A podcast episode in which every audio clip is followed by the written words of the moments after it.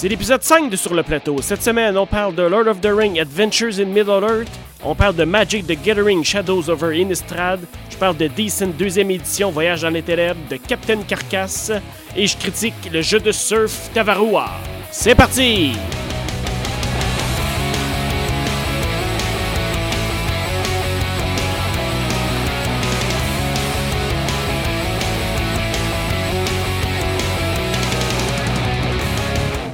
Hey, bienvenue Sur le Plateau, un podcast où on parle de jeux de société. Mon nom est Mathieu Côté et bienvenue à cet épisode 5. Cette semaine, on parle d'un euh, corps, un, beaucoup de choses, mais la numéro 1 qui est sur ma liste, c'est que je suis très, très, très, très heureux. J'ai reçu un beau courriel qui me demandait de passer ma précommande pour le jeu Charterstone. Charterstone, c'est un jeu de Stonemeyer Games designé par Jamie Stegmaier. C'est le même qui nous a amené Sile. Charterstone, c'est un jeu qui se passe euh, dans un mode Legacy. C'est quoi un mode Legacy? En fait, c'est un, c'est un jeu dans lequel on va jouer plusieurs parties et dans chacune de ces parties-là, on va affecter le, le, le, jeu comme tel. On va changer des choses dans le jeu et à chaque nouvelle partie, notre jeu va être un peu différent. On va garder les modifications qu'on va avoir faites dans le jeu et on va construire notre, notre jeu comme si c'était une campagne. Donc, on va faire des modifications pendant une série de, de parties. Dans, euh, dans Charterstone, on indique qu'on devrait jouer environ une douzaine de parties pour avoir complété la session de jeu comme telle. Euh, qu'est-ce qui se passe dans, dans Charterstone? On ne sait pas encore vraiment exactement c'est quoi. On sait que c'est un jeu de construction de ville, mais euh, qu'est-ce que ça va avoir l'air? On ne sait pas trop. On dirait que c'est un style euh, fantasy médiéval, un peu mélangé, rétro-futuriste. On ne sait pas trop. mais l'image, les premières images qu'on a vues sont, sont, sont de superbe qualité. On parle du cover qui a été fait par Mr.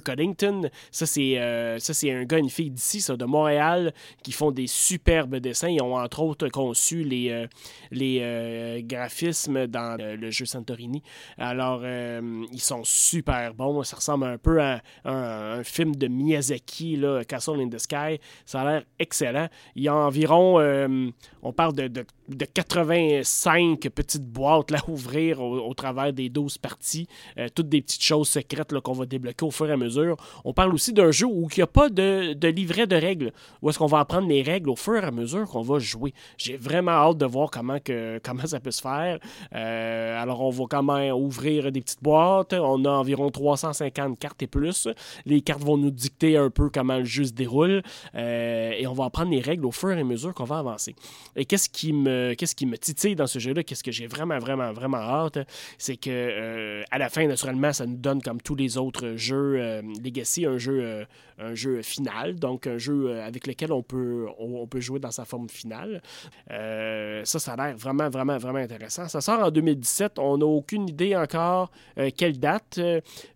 Stonemeyer Games a décidé de ne pas passer par Kickstarter pour cette fois-ci, d'aller directement avec les canaux conventionnels, directement dans les boutiques en ligne et les boutiques briquet et mortier. c'est un jeu d'un à 6 joueurs qui devrait jouer environ à une heure par partie, donc 12 heures. Là, on compte les 12 parties du mode Legacy. Vraiment, vraiment, vraiment hâte de voir ça. Euh, qu'est-ce qu'on a d'autre euh, aussi dernièrement d'annoncer? Ah oui, une extension pour le jeu Splendor, Cities of Splendor. Et là, c'est une formule que j'aime bien. Quand ils me font ça, c'est une boîte avec plusieurs modules d'extension. Donc, on peut euh, mix and match là, comme on veut. On peut ajouter juste une portion des extensions pour ajouter un petit peu, un petit peu de variété ou ou complexifier avec, euh, avec l'ajout de tous les modules d'un coup, Euh, alors ça aussi, c'est prévu pour 2017. Ça attire beaucoup mon attention. Splendor ici a eu un, bon nombre euh, de joutes. Je pense que j'ai rentré dans mon investissement dans Splendor. Quoi d'autre aussi? Terra Mystica, Terra Mystica, wow, quel excellent jeu de placement d'ouvriers puis de gestion de ressources euh, dans lequel il y a un paquet de, races aliens euh, fantaisistes qui, euh, qui se battent pour terraformer son terrain. Un excellent jeu qui avait été, qui a une extension qui a déjà sorti pour ce jeu-là, qui s'appelle Feu et Glace, lequel que je me suis procuré dernièrement. Et puis là, on annonce complètement un nouveau jeu. Ça va se passer dans l'espace. Donc, on prend Terra Mystica et on l'amène dans l'espace ce qui est très logique parce que dans le fond, on peut très bien terraformer une planète plutôt que de terraformer la petite particule de terrain alentour de chez soi. Alors, euh, on retrouve à peu près la même euh, dans les images qu'on a vues préliminaires. On retrouve le même type de plateau de jeu avec les, les hexagones, mais dans ce cas-ci, on a, on a vraiment l'espace et puis quelques planètes de parsemer au travers. Est-ce qu'on va avoir des nouvelles races ou on va avoir les mêmes races? Il n'y a rien présentement qui nous le dit. Un projet pour 2017, mais d'après moi, plus fin 2017, mais tout de même très intéressant. On attendait beaucoup de ces auteurs-là qui nous ont pas rien fait depuis, euh, donc depuis l'extension de Terra Mystica. Donc, un gros, gros plus. On a vraiment hâte de voir ça. Hum, ok, maintenant je veux parler un peu de, Kickstarter. Euh, deux projets qui m'intéressent vraiment au plus haut point. Le premier, c'est euh, Raiders of the North Sea. En fait, c'est un Kickstarter pour les euh, deux nouvelles extensions pour Raiders. un excellent jeu de placement d'ouvriers. J'avais pas réussi à mettre la main dessus. J'attendais une version francophone et puis était quand même assez difficile à trouver. Mais là, c'est super parce que là, on nous propose non seulement d'avoir les deux nouvelles extensions traduites en français par la gang qui avait traduit le premier, euh, le jeu de base. Mais en plus, on peut euh, avoir euh, sélectionné une, une, contrepartie qui va nous donner le jeu de base et on peut sélectionner donc de l'avoir en français aussi avec toutes les, toutes les cartes traduites. Donc, dans un seul pledge, là, on parle d'environ 170 canadiens là, pour les trois. Donc, le jeu de base, les deux extensions. Au moment où vous allez écouter ça, il va rester peut-être moins d'une dizaine de jours là, pour aller voir ce Kickstarter-là. Ça vaut vraiment la peine. C'est un excellent jeu de placement d'ouvrier. Je l'ai essayé une fois, puis j'ai vraiment hâte euh, de pouvoir euh, avoir une copie euh, dans ma collection. Donc, Raiders of the North. Et en plus, il y a un dans le niveau où on a les, euh, donc le jeu de base et les deux extensions, on a aussi une boîte de collection qui nous permet de tout mettre notre matériel dans une seule boîte. Euh, moi qui cherche à faire de l'économie d'espace dans ma bibliothèque, c'est euh, parfait. Maintenant, le deuxième petit Kickstarter, petit, c'est, un, un, un petit mot, c'est un, un grand, grand projet. Alors, c'est la nouveauté de Cool Mini or Not. On parle de Rising Sun de Eric M. Lang, donc le designer de Blood Rage et d'un million d'autres jeu. Euh, il a connu vraiment un immense succès avec Blood Rage. Et puis là, il nous revient avec une thématique euh, euh, feudale japonaise, ninja, pas ninja, mais samouraï. ça a l'air excellent. Écoutez, on est rendu, au moment où je vous parle, il reste une, vingtaine de jours. Et puis, on est à presque 2 millions d'amassés déjà US à ce jeu-là. Ça vient pour 100 Il y a seulement un niveau de contrepartie. Donc, c'est 100 Et ça vient avec des millions de miniatures qui sont fantastiques. Le détail dans ces miniatures-là, euh, à toutes les fois, ça c'est fascinant. La, complexité euh, de, la figurine est tellement bien rendue. Le jeu a l'air vraiment, vraiment excellent. On parle d'un jeu avec euh, une partie naturellement de, guerre, de bataille sur, sur une carte de territoire, mais il y a aussi toute une partie d'alliance entre les personnages, de beaucoup, beaucoup de, de dialogue. Donc, c'est un jeu qui part à partir de trois joueurs. Fait que c'est peut-être pas pour tout le monde. J'aimais beaucoup le Blood Rage où on pouvait avoir euh, euh, une, une, partie euh, très, très agréable à deux joueurs. ça m'arrive moins souvent d'avoir du trois joueurs, donc de base. mais juste avec la quantité de stock qui vient dans cette boîte-là, c'est vraiment difficile de dire non pour 100 d'aller chercher autant, autant de, choses. Euh, je dirais même que le, présentement, le, produit doit être euh, surévalué parce qu'il y a beaucoup de monde qui n'ont pas pu profiter de la campagne de Blood Rage et puis qui voient tout le matériel que les gens qui avaient Kickstarté avaient reçu. Fait je pense qu'il y a beaucoup de monde qui, qui vont Kickstarter juste pour Kickstarter, juste pour l'avoir, pour pas se faire avoir, même si c'est peut-être pas un type de jeu qui les intéresserait au départ. Moi, la thématique m'intéresse vraiment, vraiment beaucoup. J'ai mis mon 100$, mais je vais prendre une décision finale probablement dans les trois jours avant parce qu'il faut que je vraiment, si je vérifie si ça va rentrer dans mon groupe de jeux. Euh, ça, ça fait partie de la maladie du collectionneur de jeux de société. On veut euh, tout avoir. C'est tellement beau, il y a tellement une belle boîte. Euh, je sais pas qu'est-ce que je vais faire. C'est c'est dans mon panier, ça va passer. Je vais être vraiment hyper heureux de déballer cette boîte monstrueuse-là. Mais en même temps, est-ce que je suis capable de l'amener à la table aussi souvent que je vais vouloir? Euh, je sais pas. Euh, ça reste à voir. Qu'est-ce que ça va avoir l'air? Maintenant, je vais vous parler un peu de, jeux que j'ai pu essayer dans les, derniers jours. Euh, commençons par euh, Captain Carcass. Captain Carcass, c'est la version française de Dead Man's Draw, qui est un jeu de cartes. Un jeu de cartes Press Your Luck, donc euh, stop, stop ou continue. c'est hyper simple. Il y a un paquet de cartes dans lequel il y a 10 familles de cartes, donc 10 types de cartes différentes, dans lesquelles il y a 6 copies de chaque carte avec des valeurs différentes. à tour de rôle, un joueur à la fois. le joueur va tourner une carte à la fois du, de la pile butin. Il va mettre ça sur une, une à côté de l'autre sur une piste d'exploration. Au fur et à mesure qu'il tourne les cartes, il va exécuter euh, les actions qui correspondent à chacune de ces, de ces types de cartes-là. Par exemple, voler une carte à un adversaire ou euh, prendre une de ces cartes euh, qu'on avait déjà accumulées dans un tour précédent et l'ajouter à, notre pile d'exploration. rencontrer une, une, pieuvre qui nous demande de, tourner deux cartes obligatoirement. Tout ça sans, sans, sans péter notre expédition. Au saut qu'on tourne une carte qui est déjà sur notre fil d'exploration, on perd toutes les cartes tournées, donc euh, tous les points qui s'est rattachés à ça. On peut donc décider d'arrêter n'importe quand, de monter à la surface et de ramasser les cartes devant soi, les classer par famille et mettre les, euh, les points de la carte la plus forte à la plus faible euh, sur notre tas. À la fin de la partie, quand la pile butin va avoir été vidée, les joueurs comptent leurs points en comptant les cartes ayant la plus grande valeur de chacune des familles. Celui qui aura plus de points va gagner. C'est un jeu qui se joue en 15 minutes, 2 à 4 joueurs, parfait pour une heure de lunch. J'adore ça, c'est vraiment super. J'en avais entendu parler euh, comme petit filler, c'est vraiment, vraiment excellent.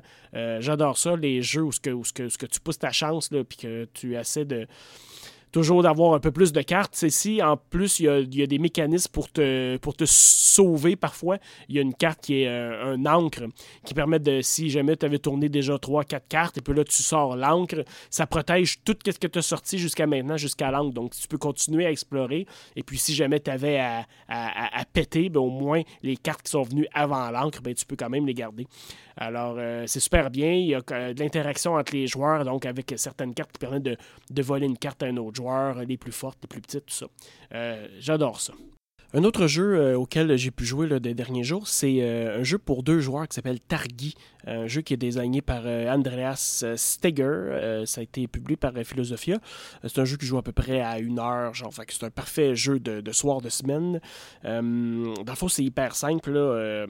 ça se passe, Targi, ça se passe dans le, dans le, dans le désert avec, les, avec des Touaregs. Puis dans le fond, c'est qu'on va placer dans un carré au centre de la table là, 16 cartes. On va faire comme un un tour comme un, comme un tour de casse-tête. Sur chacune de ces cartes-là, il va y avoir des actions euh, qu'on va pouvoir faire. Et puis, euh, au centre, dans le trou, on va placer deux types de cartes. Il y a des cartes euh, qu'on appelle tribus, puis des cartes marchandises. On va les mélanger au hasard. Il y a un certain pattern à suivre. Et puis, chacun des joueurs, on va chacun avoir trois, trois ouvriers, trois meeples qui représentent nos joueurs. Puis, la façon que ça fonctionne, c'est qu'à tour de rôle, on va placer chacun un de nos meeples sur une des cartes de, de pourtour. Puis, qu'est-ce qui est intéressant, c'est que euh, on peut pas peut pas mettre notre bonhomme en face d'un de notre bonhomme, donc ou en face d'un adversaire. Hein. Et puis euh, on va disposer donc les six meeples sur le sur le plateau, sur le, pourtour, puis on va réaliser les actions aux intersections de nos deux de nos deux meeples. Donc on va prendre par exemple ce qu'on a mis sur la rangée du haut du bas, puis celui qu'on a mis sur le côté droit ou gauche, puis on va aller mettre des jetons qui va identifier les cartes auxquelles on aura droit. Ce qui fait que puisqu'on ne peut pas se mettre euh, un en face de l'autre, on va tous avoir des cartes différentes. Le petit truc là-dedans, c'est qu'il y a un, pion voleur, un peu comme dans Catan, qui va se promener à chaque tour d'une carte à l'autre. Dans le fond, qui va déterminer aussi la longueur du jeu. Ça va se, jouer donc en, 16 tours. Et puis c'est ça, on va accumuler des, euh, marchandises qui sont comme des ressources. Il y a du poivre, du sel, des dates. Puis avec ça, ça va nous permettre d'acheter des cartes au centre de la table, euh, des cartes tribus. Les cartes tribus vont nous donner des points de victoire. On va ramasser, c'est un, un, jeu de, collection de 7 différents, donc 7 collections. Euh, fait qu'on va accumuler des cartes de différents types. Il y a plusieurs types différents de, de, cartes. On va les mettre devant, devant nous. On peut faire un maximum de trois séries différentes. Et puis on essaie d'accumuler soit des pareilles, soit des différentes. On va, il y a certaines cartes qui donnent des, des points bonus, qui ont des actions aussi sur les cartes Puis on joue comme ça après, après nos 16 tours, puis on détermine le gagnant. C'est avec, avec soit des cartes tribus, avec des. Il y a des jetons points de victoire aussi qu'on peut accumuler au fur et à mesure qu'on va jouer. Il y a des cartes tribus spéciales. Puis ben, c'est ça, on va accumuler nos, nos cartes identiques ou différentes. Et puis c'est super le fun. Vraiment, c'est un jeu à deux joueurs que j'adore. c'est vraiment, vraiment pas compliqué. le placement de jeu, ça, se fait en trois minutes et puis tu peux jouer immédiatement. Qu'est-ce qui est bien, c'est que la stratégie dans le jeu, c'est d'être capable d'aller bloquer les endroits euh, de tes adversaires, puis d'essayer de toi d'avoir l'action qui t'intéresse. Parce que dans le fond, puisque tu places juste un meeple à la fois, par exemple, ben euh, tu vas, tu t'assures d'avoir une première action. Parce qu'en mettant tes meeples sur les cartes de pourtour, qui ont aussi des marchandises ou, des actions, tu t'assures déjà au moins trois actions dans ton tour. Fait que ça peut être trois marchandises, ça peut être deux marchandises plus des actions. Et puis euh, ensuite, c'est d'aller faire cette bonne intersection-là pour aller choisir les cartes au milieu. Fait que c'est, euh, vraiment important d'aller euh, de bien observer le plateau. Puis la façon que ça fonctionne, c'est quand tu agites les cartes au milieu, on les remplace en fin de, en fin de tour par des cartes de, la, de piles différentes. Donc, si c'était une carte marchandise, on va la remplacer par une carte tribu. Fait qu'il va avoir vraiment un bon, un bon mélange là, de, de cartes différentes pendant la partie. Fait que euh, si vous connaissez pas ça, euh, Targi, ça fait partie de la ligne des euh, jeux Cosmos, là, deux joueurs. Là-dedans, il va y avoir Tranban, il va y avoir le Havre, le, le, port fluvial, tout ça. C'est des excellents jeux à deux. Fait que une heure, beau matériel. bon, c'est des cartes bien, bien simples, mais l'iconographie est parfaite. c'est facile à comprendre. D'ailleurs, les cartes de pourtour, ils nous ont donné deux choix. un avec du texte qui indique vraiment les actions euh, vraiment écrit. Et puis, euh, si on est euh, habitué de jeu, on peut juste les mettre de l'autre côté. Puis, il y a juste un icône représentant l'action qui est réalisable. Il y a des, petits, des petites parties en carton, en carton rigide aussi pour les marchandises qu'on peut accumuler devant nous, des points de victoire. Puis, une coupe de maple avec le, le maple voleur qui, qui est d'une couleur différente. Fait que je le recommande fortement. ça s'appelle Targi, c'est pour deux joueurs, puis ça joue en une heure. OK, maintenant je vais vous parler un peu de Magic the Gathering. Parce que Magic the Gathering, ça reste un de mes jeux de draft préférés. Euh, j'ai fait un booster draft dernièrement de Shadows over Innistrad. Euh, c'est quoi un booster draft? Dans le fond, c'est qu'on achète une boîte, euh, une boîte de paquets de boosters. Donc, il y en a 36 dans une boîte. On sépare ça 8 par personne. On était 3 quand on le fait. Et puis, on ouvre chacun notre paquet de cartes. On regarde qu'est-ce qu'il y a là-dedans. Et puis, on en choisit une qui nous intéresse soit à cause du type de créature ou à cause du type de magie qu'on aimerait utiliser dans la partie. Et puis on passe notre paquet à la personne à droite. on fait ça à tour de rôle jusqu'à temps qu'il n'y ait plus de cartes dans notre paquet. On ouvre un deuxième paquet. On fait ça pendant huit paquets. Ça nous donne une bonne pile de cartes. Ensuite, on repasse au travers de ces cartes-là et on se construit un deck euh, de cartes qui nous intéressent. Puis ensuite, on va se faire des petits combats un contre un, un petit tournoi, un mini tournoi. Euh, j'ai toujours adoré cette, euh, cette façon de procéder-là parce que ça te permet de partir un peu n'importe où dans la, dans la lignée Magic the Gathering. Tu n'es pas obligé nécessairement de, de suivre chacun des blocs là, au fur et à mesure qu'ils sortent parce que ça devient euh, quand même, quand même beaucoup de cartes, ceux qui font euh, des tournois puis qui jouent standard. Là, ça fait quand même beaucoup d'achats à faire. Euh, Shadows over Innistrad, c'est sorti au printemps 2016. C'est un bloc où est-ce que euh, c'est un bloc de base où est-ce qu'on compte à peu près 300 cartes. Euh, c'est un petit peu plus que l'habitude, si ma mémoire est bonne. Euh, là-dedans, ben il y a des mécaniques vraiment cool qui ont été soit réintroduites ou introduites. Une de ceux-là, c'est des cartes qui sont imprimées recto verso. Donc plutôt qu'avoir seulement un recto et un verso avec le logo Magic the Gathering, c'est que on a des créatures qui nous permettent, dépendamment d'un certain certaines conditions, flipper. Donc on peut tourner la carte et effectuer le, soit l'habilité différente ou avoir une créature qui est plus forte du, côté, euh, du côté inverse de la carte. ça, c'est super cool. Il y en a plusieurs qui sont inclus dans, dans les paquets. Fait ça, c'est vraiment cool.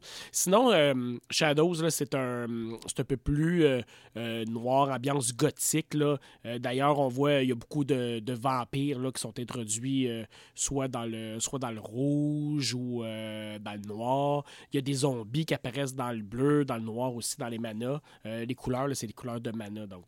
Euh, il y a aussi un retour des spirits, un peu plus en quantité, dans le blanc et dans le bleu. Puis euh, sinon, bon, les humains restent un peu dans le blanc, dans le vert Magic the Gathering, c'est clairement le jeu le plus équilibré, le jeu de cartes le plus équilibré de la, de la planète. C'est vraiment excellent. À toutes les fois qu'on prend une boîte comme ça puis qu'on commence à jouer, il y a tellement de possibilités. Ça nous donne. On dirait que ta tête est constamment en mode combo. C'est vraiment, vraiment très, très bon. Euh, ceux qui n'ont jamais joué à Magic, c'est sûr que c'est un, un, un, trou argent parce que ça, ne finit plus là, euh, quand c'est euh, des cartes à collectionner comme ça. On retrouve souvent les mêmes, là, étant donné qu'on a un système de, de, communes, de, de, de de rares. Puis maintenant, il y a des mythiques rares, il y a, les, il y a des laines, des double laines, des double face cards. ça finit plus. Mais toujours est-il que mon expérience avec cette boîte-là, donc Shadows of Innistrad, était très très bonne. Euh, ça ressemble au bloc Innistrad qui était sorti il y a une couple d'années. Il y a aussi euh, des petits trucs qui datent de même de, de Mirodin, là, euh, qui étaient encore un peu plus vieux. Là-dedans, on, introduit des équipements, donc des cartes qu'on peut équiper à nos créatures. C'est tout un paquet de concepts qui sont repris dans les jeux de société un peu plus récents, des jeux qui, qui, combinent soit mélange de cartes avec miniatures sur le, sur le plateau. Il y a énormément de, de petites mécaniques comme ça qu'on peut rapprocher à, Magic the Gathering. Fait c'est la preuve comme quoi il y a eu une très forte influence. Alors, je vous le recommande euh, fortement. Euh, ben, de jouer à Magic ou de simplement essayer Shadows over Innistrad. J'ai euh, beaucoup aimé mon expérience et puis j'ai bien hâte de faire le ménage de toutes ces cartes-là.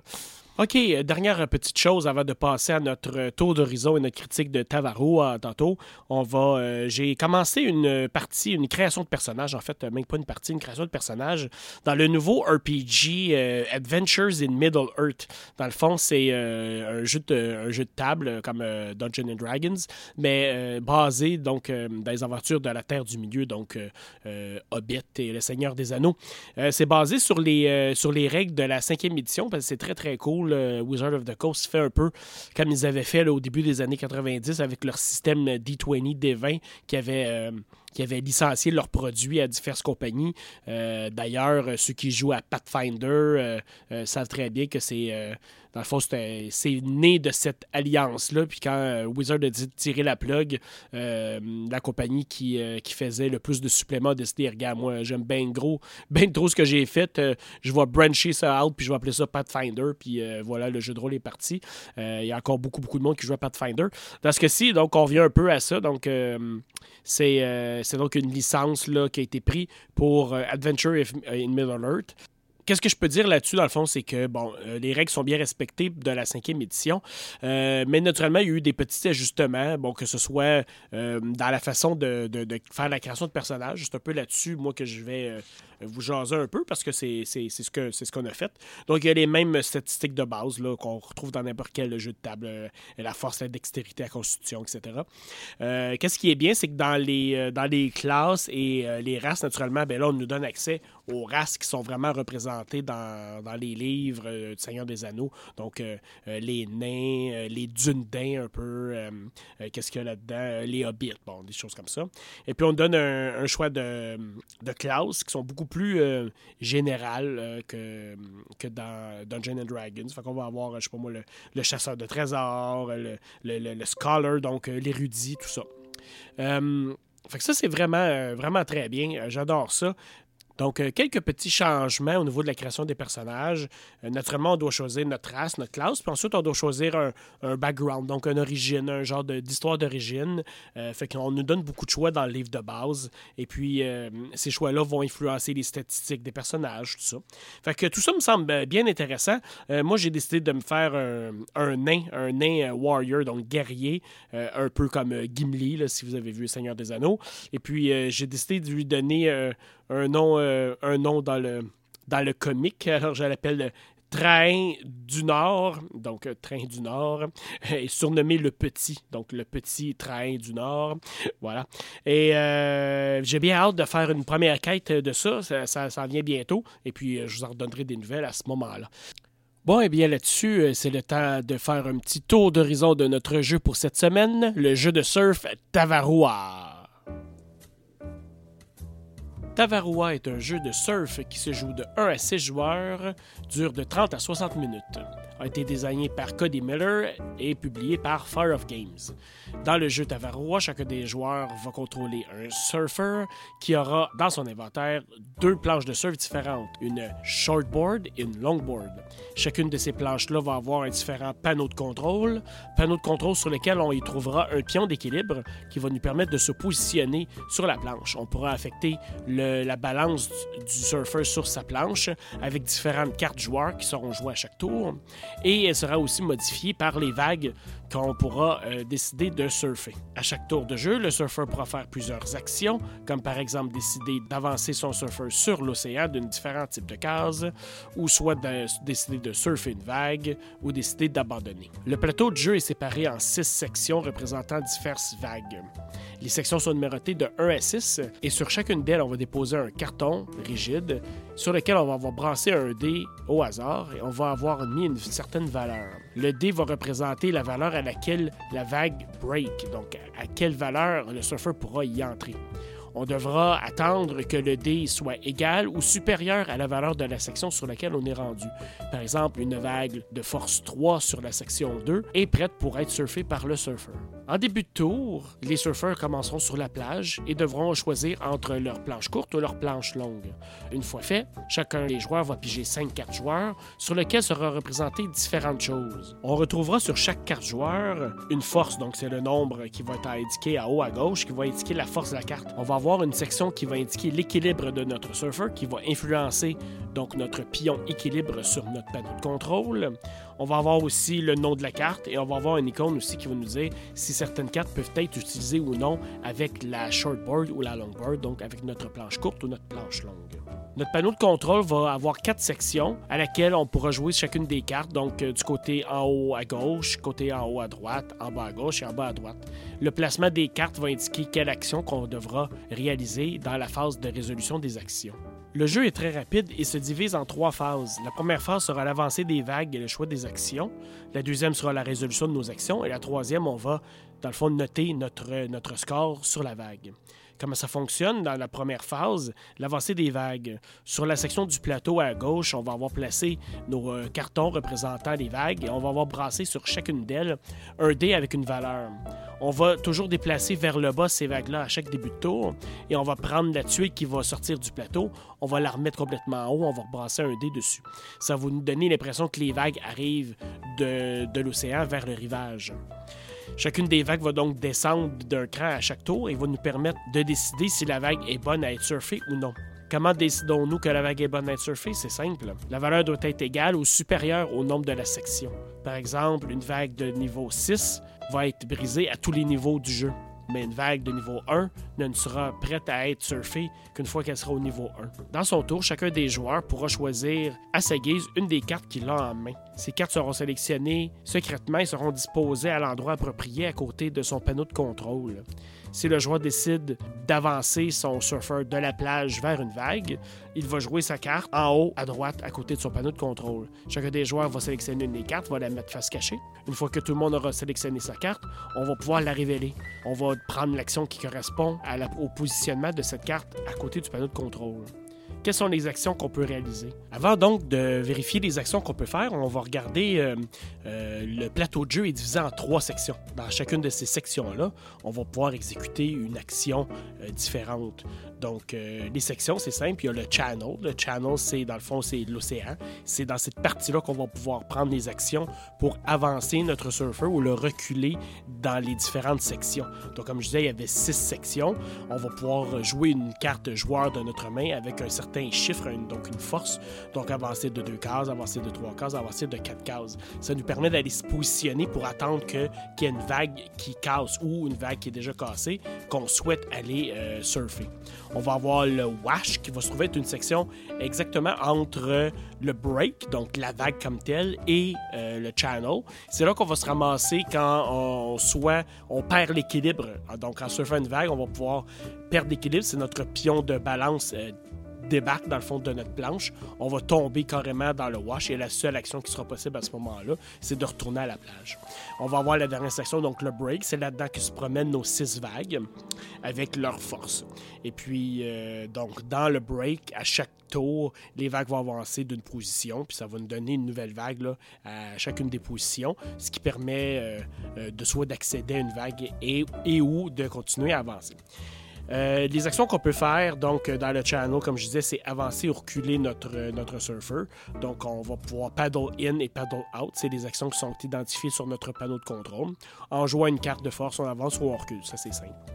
Une fois qu'on a atteint un certain palier et qu'une vague a brisé, donc la valeur du dé est égale ou supérieure à la section auquel on est rendu, on peut décider, s'il n'y a personne, d'attraper une vague catch. Hein? Donc, on va essayer d'attraper la vague qui passe. Alors, pour ce faire, on va jouer encore une fois une de nos cartes action. Et là, au lieu de se fier à la valeur de la carte, on va se fier vraiment à la partie où est-ce qu'on a de notre planche d'équilibre. On va avoir donc un positionnement, donc à l'avant ou à l'arrière, avec une valeur. Par exemple, ton surfer va se déplacer vers l'avant d'un ou va se déplacer vers l'arrière de deux. Ça, c'est sur la planche. Et puis, on note avec notre pion d'équilibre sur notre, planche. Par exemple, la shortboard a, shortboard a cinq positions. On commence au centre. Donc, euh, si j'essaie d'attraper une vague et que je joue une carte 2 avant. Donc, j'embarque sur la vague, je déplace mon pion de 2 vers l'avant. Si mon pion reste sur la planche, j'ai attrapé la vague, c'est parfait. Je prends ma carte joueur et je la mets dans ma pile de score. Je vais gagner un nombre de points qui correspond à la force de la carte. Si c'était une carte 3, ben à ce moment-là, je vais avoir 3 points si je réussis à rester sur la vague. Si à ce moment-ci, mon pion balance débarque de la planche, ben à ce moment-là, je ne peux pas attraper la vague. Je, reste directement dans, euh, dans. Une fois qu'on a attrapé la vague et puis qu'on est dans le break, à ce moment-là, on a des actions qui, euh, qui s'offrent à nous qui sont différentes. On va pouvoir décider de continuer à surfer la même vague. Donc euh, là, c'est là que toute la mécanique de, de, pousser sa chance va, va, apparaître. On peut décider de seulement attendre ou on peut décider de quitter la vague tout en douceur avant de tomber dans l'eau. Donc, pour continuer à surfer une vague, c'est simple. Une fois qu'on l'a attrapé, notre tour, euh, notre tour est passé. On a joué une carte dans notre tour. Chacun des joueurs doit, doit jouer une carte. Donc, à la suite de notre, euh, de notre attrapé de vagues, on va tourner, il y a un autre paquet de cartes qui s'appelle des cartes vagues. Ces cartes-là sont mélangées aléatoirement. En début de partie, on a fait un certain, une certaine méthode pour sélectionner des cartes. Les cartes sont jamais pareilles, puis on va en enlever une sélection euh, pour essayer de ne pas avoir à compter euh, les cartes, parce que quelqu'un pourrait décider d'apprendre qu'il y a trois cartes qui te font euh, chavirer vers l'avant ou vers l'arrière. On veut pas ça, donc on a une manipulation. On insère aussi des cartes spéciales qu'on appelle des barrels, donc c'est les grandes vagues, celles qui tournent alentour de, vous, là, les tonneaux. Donc, euh, on va mettre certaines cartes là-dedans qui va des, des points supplémentaires. Donc, euh, une fois qu'on a attrapé notre vague, à la fin du tour, donc on va tourner une de ces cartes vagues-là qui vont donner une puissance de la vague. Qu'est-ce qui est bien, c'est qu'au dos de la carte, on a euh, de quel sens la vague va nous orienter. Et puis, on a une valeur approximative. Par exemple, la carte pourrait nous dire la vague qui s'en vient, elle va te pousser de 2 vers l'avant ou possiblement 3. Donc, ça va être écrit 2, 3 vers l'avant. Donc, on peut essayer de prévoir, OK, si je reste sur ma planche, euh, je vais me faire bouger de 2 ou 3 vers l'avant. Donc, je vais jouer euh, une carte d'équilibre pour attraper ma vague qui va m'en aller vers l'arrière, pour essayer de me positionner puis me rééquilibrer. Donc, euh, une fois que tout le monde a joué ses cartes, que tout le monde a attrapé sa vague, on tourne cette carte euh, vague-là, et puis là, on exécute, la, on change notre pion euh, balance sur notre panneau de contrôle. Si on reste sur la planche, parfait, on continue de surfer la vague. Sinon, ben, si on débarque, ben, à ce moment-là, on tombe dans le, dans le wash, et puis là, notre action au prochain tour sera de revenir à la plage. Si jamais on a réussi à rester sur la vague, au prochain tour, quand on va faire, on va pousser nos vagues. Donc, notre surfer va revenir vers la plage. On va remettre une, la vague euh, en haut, on va repasser un dé, on va mettre le dé euh, sur cette euh, carte-là. Et puis là, on va rejouer une carte. donc, de surf. Donc, on va essayer de surfer la vague. On est déjà sur une, donc on n'a plus besoin de l'attraper, mais on va jouer une carte pour faire bouger notre pion d'équilibre en sachant que la prochaine carte vague va nous affecter d'un certain montant. À ce moment-là, on va essayer de jouer une carte euh, qui va essayer de, nous garder le ballon. À ce moment-là, on, répète l'opération. Je joue une carte, je déplace mon pion balance sur mon panneau de contrôle. Et ensuite, à la fin de. quand tous les joueurs auront sélectionné leur carte et exécuté leur action, on va tourner la carte vague et puis on va appliquer euh, l'effet de cette carte-là. À ce moment-là, si, on réussit à, à garder notre ballon, euh, notre carte surf sera additionnée à la carte catch qu'on a euh, eu au tour précédent et nos points vont s'accumuler comme ça. Donc, les forces des cartes, au fur et à mesure qu'on ajoute des cartes surf, ça va faire augmenter notre pointage. Si jamais on réussit à garder notre équilibre à la fin du tour sur lequel on est sur la section 1 du plateau, donc la, vague arrive au rivage, on tourne la, carte euh, vague, c'est donc la dernière étape du tour, on est donc arrivé euh, à la plage. On a terminé, on a surfé jusqu'au rivage, ça nous donne un deux points supplémentaires. On additionne tout le pointage de notre pile de score et puis on va marquer sur le tableau de score le pointage qu'on a fait. Si c'est un pointage avec notre, euh, planche courte ou notre planche longue, on a des jetons différents qui nous permettent de, noter ces scores-là. On peut noter chaque joueur, chaque surfeur peut noter deux scores par planche. Donc, euh, tout score plus grand qu'un plus petit une fois que nos deux sont placés. Faut augmenter le on ne peut pas reculer, on peut toujours avoir des meilleurs scores.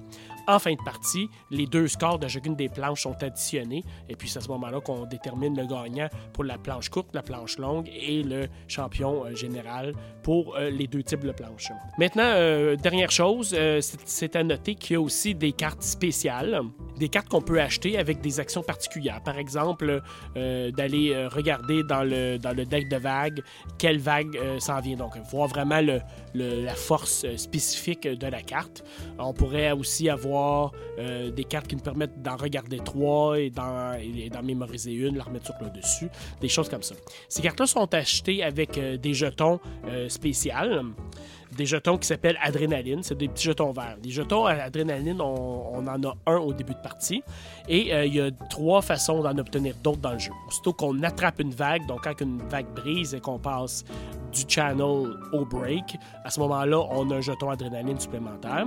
On en a quand on réussit à arriver à la plage. Donc, si on réussit à garder notre équilibre à la fin de la, de la section 1, on a aussi un jeton adrénaline. Et si jamais on perd l'équilibre sur une vague et qu'on tombe dans le wash, à ce moment-là, on a le droit de prendre un jeton adrénaline. Les cartes spéciales sont achetées donc seulement quand on est à la plage. Elles coûtent un jeton adrénaline. Et les jetons d'adrénaline sont aussi utilisés en jeu pour affecter la puissance de nos cartes joueurs. Donc, on peut l'utiliser dans deux occasions différentes.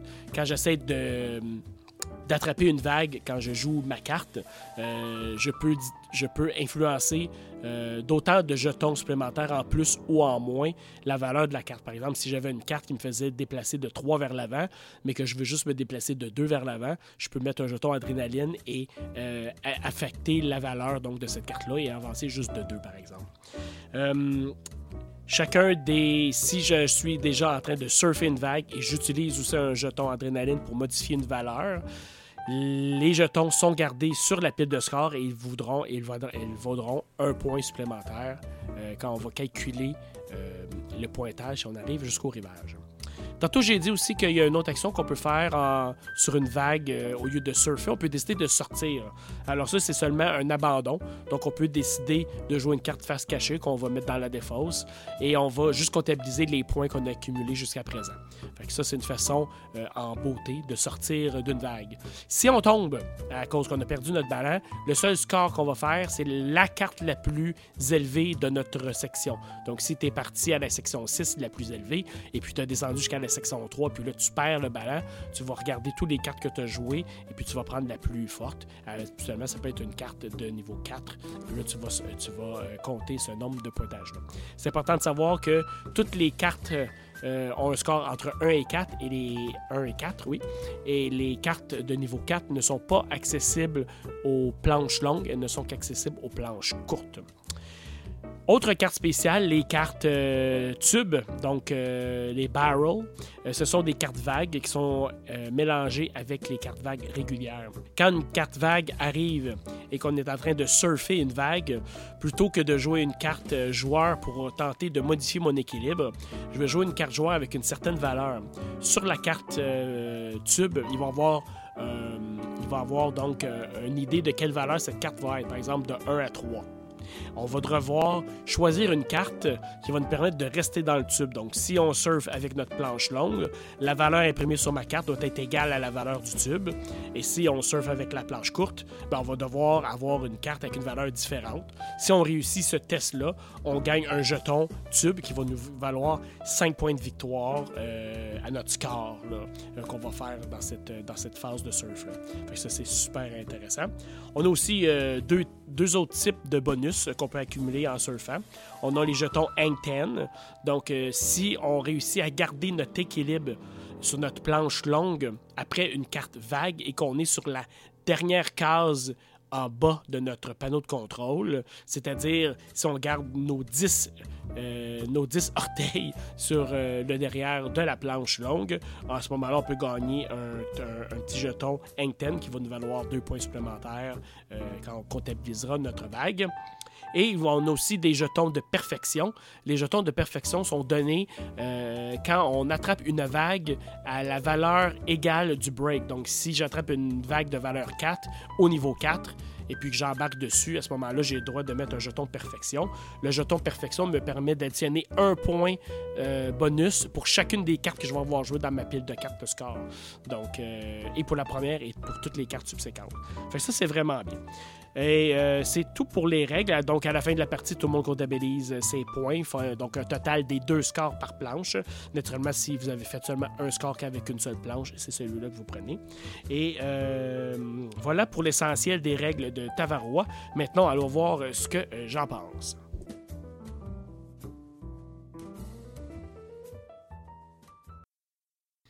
Hey, OK, fait que Tavarrois, wow, jeu de surf. Alors, première chose qu'on devrait parler, c'est la thématique. Euh, un jeu de surf, euh, ben, c'est la première fois que j'en vois un. C'est déjà, c'est déjà quelque chose.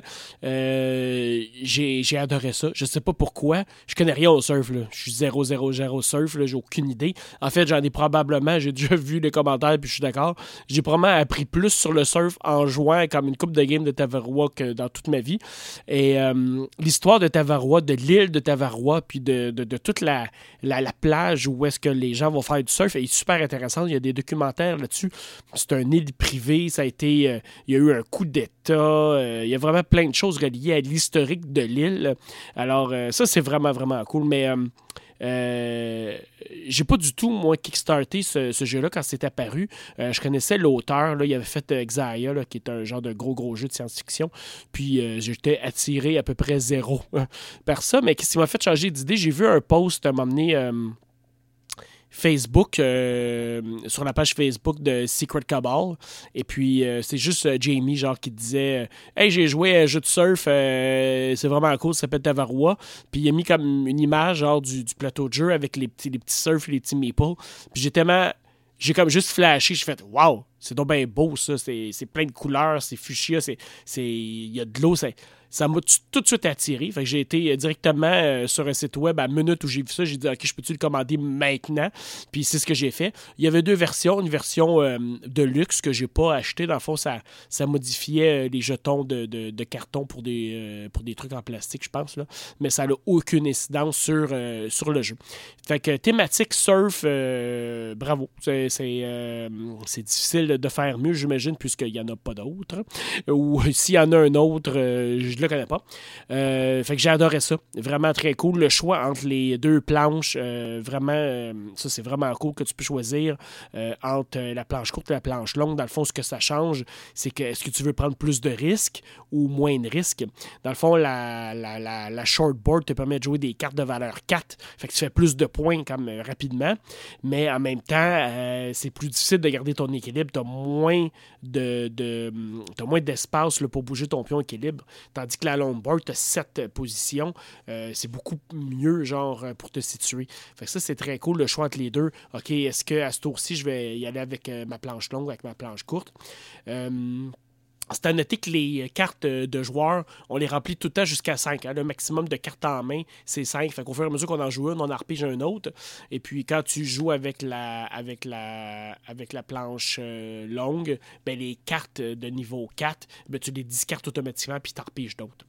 Euh, les cartes spéciales. Euh, attends, attends, attends. On va rester dans la thématique. le plateau de jeu, recto verso. Ça change absolument rien au jeu, mais c'est deux visuels. Il y en a un que c'est vraiment Taverrois. Les vagues sont complètement à gauche, puis le, le, le, channel, l'océan est à droite. De l'autre côté, c'est le contraire. C'est vraiment purement esthétique, mais c'est déjà c'est cool qu'il l'est. Les tuiles vagues en carton rigide, c'est un super bel ajout. Les dés sont gravés. Euh, c'est super beau, c'est simple. Des beaux des bleus avec les valeurs de 1 à 6. C'est super génial. Le plateau du corps, au début, je comprenais pas trop, mais finalement, en lisant les règles, c'est vraiment hyper simple. Tu as une rangée où est-ce que ça indique un, pointage comme un arbitre, par exemple. il va dire euh, un juge, ah, euh, c'est 5.5 ou c'est 6 ou euh, c'est 6.5. Ça, c'est les scores que tu vas calculer en fin de partie. Mais en dessous, on le voit pas, on le voit mal sur les images, mais il y, a un, pointage. dans le fond, ce pointage-là, c'est qu'est-ce qui correspond au, euh, à tes cartes que tu additionnes dans ta pile de score quand tu, euh, quand tu rides une, vague. Fait que ça, c'est vraiment cool, c'est vraiment simple. Panneau de contrôle, c'est euh, vraiment un papier un peu plus rigide. C'est du carton mince. c'est quand même super beau. Puis c'est recto-verso, donc la, la shortboard d'un côté, la longboard de l'autre. Fait que ça, c'est vraiment très cool. Les petits jetons particuliers comme le jeton qui te donne des euh, plus 5 quand tu rides un tube. Tout ça, c'est en, petit, euh, petit euh, carton rigide. Ça, c'est très cool. Tu as des trois jetons trophées. Tu as un genre de jeton premier joueur qui te rappelle dans quel ordre faire tes actions. Tout le monde aussi des cartes avec un résumé de jeu. Ça, ça l'aide toujours. Sinon, c'est des meeples très très standards à la Carcassonne et des pions équilibre en bois aussi. Fait que thématique, bravo, euh, matériel, super. Maintenant, au niveau du jeu, euh, il y a des affaires que j'adore. Par exemple, le fait que euh, que tu vois ce qui va s'en venir dans les cartes vagues, mais qui te donne juste une idée, un aperçu. Ils vont dire, par exemple, ah, ça va aller en avant ou en arrière, puis ça va être entre 0 et 1 c'est le fun parce que ça te permet de planifier un peu ton tour, mais tu as toujours un risque. Fait que tu essaies toujours d'y aller, mais tu sais pas si tu vas, tu te rendre. Euh, il y a des cartes qui disent ça va aller soit devant ou derrière. Fait que là, t'es encore plus risqué. Fait que c'est toujours de décider est-ce que je sors de ma vague si je vais l'attraper puis je score maintenant ou je pousse ma chance puis j'essaie d'aller jusqu'au rivage, j'essaie de garder mon équilibre sur ma planche. Ça reflète la thématique et la mécanique va tellement bien ensemble, c'est vraiment difficile d'être mieux que ça. Euh, c'est ça, je pense, qui m'a le plus captivé. Euh, c'est vraiment la, tout ce qui est technique dans le jeu, tout ce qui a la technique en faisant du surf, tu le retrouves là. Puis le fait qu'il utiliser les, les termes de surf quand tu vas sur Internet, puis tu tapes euh, euh, break, et puis tout ça, c'est vraiment c'est des vrais termes. Fait que j'ai vraiment appris un paquet d'affaires, dont euh, bon, le hang ten, qui c'est vraiment les, les 10 orteils qui sont sur le bout de la planche, donc complètement en bas, où est-ce que tu peux avoir des bonus essayer de, surfer la vague jusqu'au rivage te donne un plus 2 de bonus supplémentaire automatiquement. C'est vraiment cool. Ça, j'adore ça. Maintenant, les cartes euh, spéciales. C'est un deck là, que tu peux acheter des cartes en dépensant des jetons adrénaline. dans les 3-4 parties que j'ai jouées, je m'en suis pas servi beaucoup. Il y a des trucs vraiment le fun. Par exemple, il y en a qui donnent des jetons adrénaline supplémentaires. Puis comme j'expliquais dans les règles, il y en a qui vont juste te donner euh, l'occasion de d'aller modifier le paquet de cartes à venir, donc de, regarder ce qui s'en vient. Et puis, euh, tu sais, euh, je sais pas moi, piger deux cartes, regarder ce qui se passe, tout ça. Fait que ça peut être le fun. Je pense qu'à plus de joueurs, ça peut devenir vraiment un avantage de savoir la vague, elle va-tu, va-tu me mettre hors bord ou pas, puis essayer de jouer avec ça. Euh, moi, je vois un peu comme comme, comme ça vient. fait que je m'essaye tout le temps, puis je casse coup. Fait que souvent, euh, je crash ma vague, tout ça. Pour déterminer la fin du jeu, dans le fond, notre pile de vagues qu'on a. Pré-brassant début de partie. C'est comme un peu comme notre timer. On va toujours virer une carte vague, même s'il n'y a personne qui est en train d'en surfer une. Euh, quand la, quand la pile est terminée, ben, la partie se termine automatiquement. S'il en reste au moins une à la fin du tour, ben, on avance quand même euh, les vagues d'une position, on joue toutes nos cartes, puis ça sera la dernière carte qu'on va tourner qui va terminer la partie. Euh, au niveau du pointage, il y a des gens qui avaient trouvé ça un petit peu bizarre. Moi, j'ai pas de problème avec ça. Que tu me notes mes deux meilleurs shots, mes deux meilleures séquences de mes deux planches, euh, je trouve ça vraiment bien. Tu calcules les deux pointages des juges. Donc, si tu avais une partie à 4.5 puis une à 5.5, ben, ça, te fait ça te fait 11 points. Puis, euh, ça, te fait 10 points. Puis, that's voilà. Et puis, euh, tu compares avec les autres joueurs.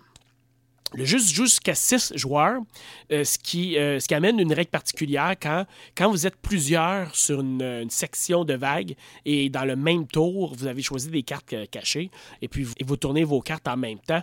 de 1 à 4 joueurs, il y a seulement un surfer qui peut attraper la vague. Fait qu'il y a un mécanisme pour déterminer qui l'attrape. On va comparer les valeurs des cartes, des cartes surfer que tu que as jouées, puis leurs couleurs. Chacune des cartes, dans le fond, les couleurs, ça représente des, des genres de move, comme des tricks comme au skateboard, dans le fond. Fait que dépendamment de, de, la couleur de la carte puis de sa force, euh, il va avoir soit les deux surfeurs ou les trois surfeurs qui essayent de catcher la vague en même temps vont, vont se foncer dedans puis tout le monde va comme crasher. Ou euh, il y en a un, un, de la gang qui va réussir à attraper la vague. À 5-6 joueurs, euh, tu peux avoir deux surfeurs par vague. Fait que ça, ça enlève un peu la problématique que personne ne pourrait faire de points sinon. moi, je l'ai essayé à deux joueurs et à un joueur. Et euh, deux joueurs, c'est vraiment très très cool, ça se passe très bien. Puis euh, le mode solo est super cool. Il y a deux types de mode solo. Euh, un mode juste faire le plus de points qui est comme bof. Faire le plus de points, c'est pas super intéressant. Mais ils ont, ils ont un mode carrière. Ça, c'est vraiment super cool. Je pense que la première fois que je vois ça aussi. C'est comme faire une campagne sur plusieurs parties. Puis, euh, tu as un adversaire, fait que tu te bats contre un adversaire. Fait que ça, c'est vraiment cool. Puis, tu as des euh, façons de jouer tes cartes. Tu as comme une, liste de cartes. OK, euh, mettons, tu vas faire 12 compétitions de janvier à février. Puis, dépendamment de la compétition, tu vas sélectionner différentes cartes vagues. Ça va changer, dans le fond, le type de compétition. Puis, tu vas, l'adversaire va jouer un certain type de cartes. Il dit comment préparer les decks, puis tu les joues. Tu notes tes points. Il y a comme un tableau, une fiche de surfer. Puis tu vas commencer un certain classement, puis tu vas augmenter ton classement euh, comme si tu avais genre euh, le, World Champion. Puis euh, tu vas te battre comme ça. Tu vas jouer 12 parties. Moi, j'ai commencé, j'ai joué deux parties. J'ai joué comme ma compétition de janvier, février. Les deux vraiment différentes parce que, mettons, la janvier, tu notais juste le long, juste le. Puis euh, en février, c'était juste le shortboard. Puis là, il y avait des, euh, des choix de cartes différents. Fait que c'est vraiment le mode solo euh, très très cool, vraiment. C'est comme si t'aimes euh, ce type de jeu-là, euh, le mode campagne est vraiment vraiment très cool. Fait que voilà, je, le suggère vraiment, là, ceux qui aiment les jeux solo. Je pense que je vais faire ma compétition jusqu'au bout. Je trouve ça vraiment cool. Fait que grosse surprise pour moi, vraiment, Tavaroa. c'est pas le meilleur jeu. J'ai des petites. Des petits des petits défauts que je trouve comme par exemple comme je disais là, les, les cartes spéciales je trouve qu'ils servent plus ou moins. Est-ce que c'est une perte de jetons adrénaline? Les jetons adrénaline sont tellement pratiques pour modifier la, valeur des cartes vagues puis des cartes joueurs. Fait que euh, c'est vraiment cool de les garder pour ça. Euh, puis euh, c'est quand même vraiment difficile de, de, rider un, tube, les grandes vagues géantes. on, en, met quatre par paquet par partie. Puis quand tu en attrapes une, là, de si, ton, si tu as ton, ton shortboard puis que tu essaies d'attraper le nombre exact, c'est toujours un, gros guess. Fait c'est très aléatoire. Tu ne peux pas vraiment euh, faire de la stratégie là-dedans. C'est de la chance. Mais. Euh, il y a quand même un peu de stratégie euh, au final parce qu'il faut que tu décides, OK, je vais aller jusque où dans la vague? Est-ce que, je vois une vague qui va briser à 4, fait que je vais monter, je vais essayer de l'attraper à 4 ou est-ce que je vais essayer de monter jusqu'à 6, attendre qu'il y ait un 6 qui sorte, puis redescendre avec la vague, tu sais, puis essayer de faire le plus de points possible. Fait qu'il y a comme ça qu'il faut que tu essaies de combiner par rapport aussi où, est-ce que les autres joueurs vont aller se positionner. Euh, vraiment, c'est une grosse surprise. C'est vraiment, je pense que qu'est-ce que j'aime le plus, c'est tout cet aspect de de thématique-là. Il n'y a rien, il a rien d'au hasard. Le gars, il a vraiment comme fait une recherche euh, sur le surf, là, clairement. Euh, il est beau visuellement, euh, une belle boîte mince, vraiment super rigide. Ça paraît que c'est un Kickstarter. Il a eu quand même des sous pour faire sa boîte. Fait que Tavaroa, à date, c'est ma surprise 2017. j'adore ça, puis je le recommande si t'aimes le surf. Si t'aimes pas le surf, ben, c'est à regarder, mais c'est encore comme juste un beau jeu de compétition. Je trouve ça le fun. Il y a un paquet de chances, puis en même temps, tu peux essayer de, compétitionner. Puis un jeu qui joue à 6 joueurs, il n'y en a pas tant que ça. Fait que très cool. Fait que allez voir ça. Tavarois. Bon, ben c'est ça qui euh, met fin à notre épisode 5 de Sur le plateau. Euh, je vous suggère d'aller voir notre euh, Facebook Sur le plateau. Allez mettre un j'aime là-dessus. Des fois, je mets des, informations sur les prochains épisodes ou des nouvelles qui passent dans le, dans le feed. Je mets ça là. Surveillez aussi notre podcast des affaires de lutin. C'est ma partie de Donjons et Dragons 5e édition. Quand j'ai commencé à mettre en ligne, l'épisode 1 est déjà en ligne. Les prochaines s'en viennent. Fait que surveillez ça. On va mettre ça à des dates séparées dans, sur le même feed alors, euh, venez sur la page web sur le plateau.ca. Vous allez pouvoir vous abonner aux différents services sur iTunes, Google Play, tout ça. Allez voir aussi nos euh, collègues euh, qui, font la, qui font la même chose que nous. Allez voir le podcast Board Game Québec. Allez voir la nouvelle page web qui regroupe un parquet de monde qui s'appelle Passion Board Games. Allez voir ça. Là-dedans, il y a un paquet de collaborateurs, des gens que vous connaissez sûrement, comme Professeur Board Games, comme euh, l'École du jeu. Il y a plein de gens qui collaborent à faire un paquet de nouvelles, puis à mettre ça en ligne. C'est francophone, c'est québécois, c'est vraiment très cool. Fait qu'allez vous informer. Vous avez maintenant un paquet de contenu. C'est vraiment cool que tout le monde embarque dans cette magnifique passion de, board gaming. Là. Et puis, euh, c'est sûr qu'on va bientôt jouer une partie ensemble. C'est Mathieu Côté qui vous dit merci et à la prochaine.